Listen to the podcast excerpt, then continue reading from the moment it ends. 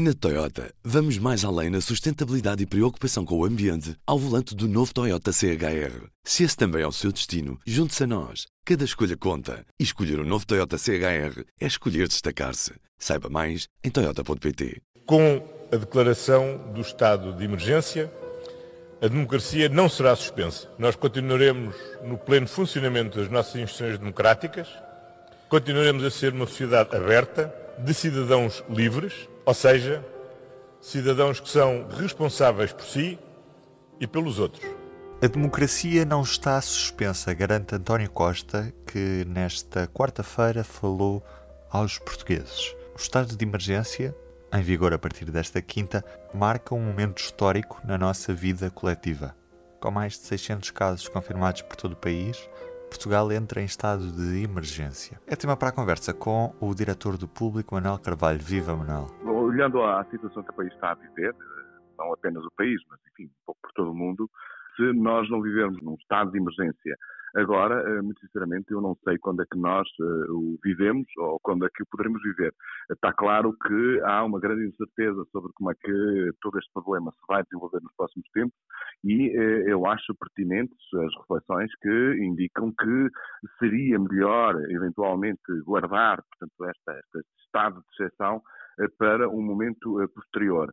Eh, mas, de qualquer forma, portanto, eu sou tentado a concordar que, eh, olhando para aquilo que é a realidade do país nas suas diferentes eh, facetas, seja na económica, seja na sanitária, eu julgo que estão reunidas condições para que estas medidas de exceção, este estado de exceção, este estado de emergência, seja convocado já agora. Mas não achas que os portugueses vão questionar o porquê de ser agora aplicado quando as coisas até estavam a correr bem na medida em que tínhamos muitos milhares de portugueses a fazer quarentena de forma voluntária? É uma boa, é uma boa reflexão. A resposta que uh, os portugueses têm dado à, uh, à crise tem sido absolutamente exemplar. Uh, e uh, basta vermos, por exemplo, aquilo que está a acontecer uh, com a população do Alvar, que está sujeita a uma medida bastante mais drástica do que a maioria dos outros portugueses, para, enfim, considerarmos esse argumento perfeitamente atendível.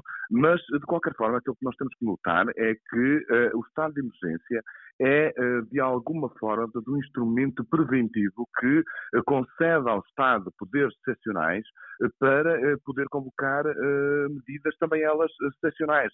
Se for necessário, imaginemos, de um momento para o outro, tomar uma medida que não teria cobertura constitucional sem a declaração de estado de emergência, uh, iria teríamos de andar a correr, portanto, a, a declarar esse, esse, estado de emergência uh, para, para, para podermos uh, aprovar. Portanto, isto é uma, uma forma, portanto, mais até, se quisermos, preventiva do que propriamente uma resposta já à situação que nós estamos a viver.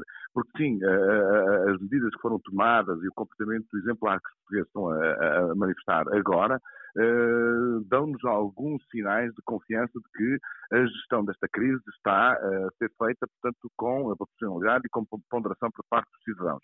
O problema que se uh, coloca é uh, a eventualidade de ser necessário tomar medidas ainda mais drásticas de um momento para o outro, ou de prevenir, portanto, algum tipo de comportamentos que, seja, que sejam imprevistos e que exijam uma resposta portanto, mais drástica por parte do Estado e para isso, portanto, nós temos uh, o estado de emergência já declarado dá muito mais uh, possibilidades aos poderes públicos de poderem uh, agir em conformidade.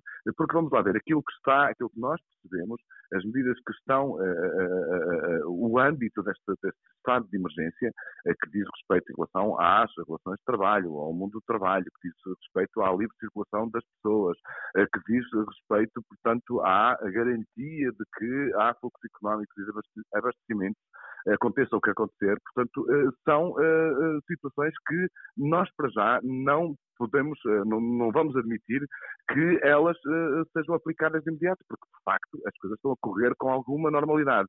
Aquilo que se coloca é eh, perante um cenário de imprevisibilidade. Se houver necessidade de um momento para o outro, com rapidez e com eficácia, de Estado de tomar medidas mais uh, radicais, chamemos assim, uh, é uh, concedermos ao Estado, aos poderes públicos, portanto, meios com cobertura constitucional para o poder, para o poder fazer. Pergunto também como é que avalias esta gestão da crise feita por parte do governo? Pois, é, é, essa é aquela questão que eh, convém nós termos todos alguma prudência na análise que fazemos, porque eh, nós, cidadãos, estamos a caminhar eh, num território completamente desconhecido, nunca tivemos, nunca, nunca experimentámos esta, esta situação, e o Governo também não, portanto, nem o Governo, nem as autoridades sanitárias, nem as autoridades judiciais, nem as autoridades policiais, nem os empresários, nem os, os trabalhadores, portanto, isto é todo um mundo novo, e é sempre muito difícil saber se nós estamos a tomar as medidas eh, corretas ou se não estamos.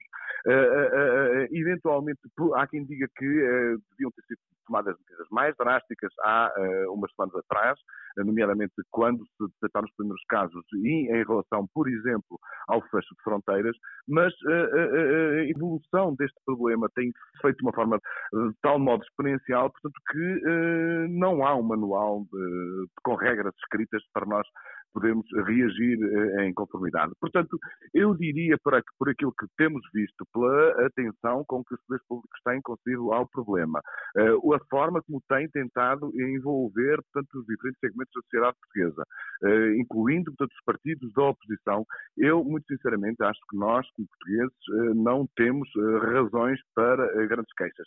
Agora, cometeram-se erros e vão-se cometer erros no futuro próximo.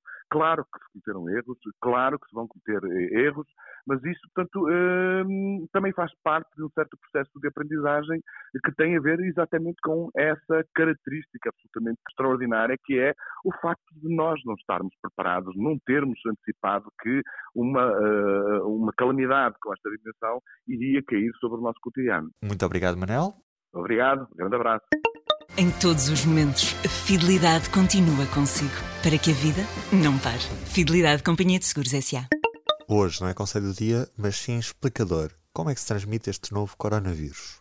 Vamos saber. As formas mais comuns de transmissão de Covid-19 são através de gotículas respiratórias, quando a pessoa infectada tosse, espirra ou até quando fala e também do contacto direto com as secreções infectadas, no caso de depois tocar na boca, olhos ou nariz. A transmissão também pode acontecer por aerossóis em alguns procedimentos terapêuticos que os produzem, como as nebulizações. Da minha parte, Ruben Martins é tudo. Até amanhã.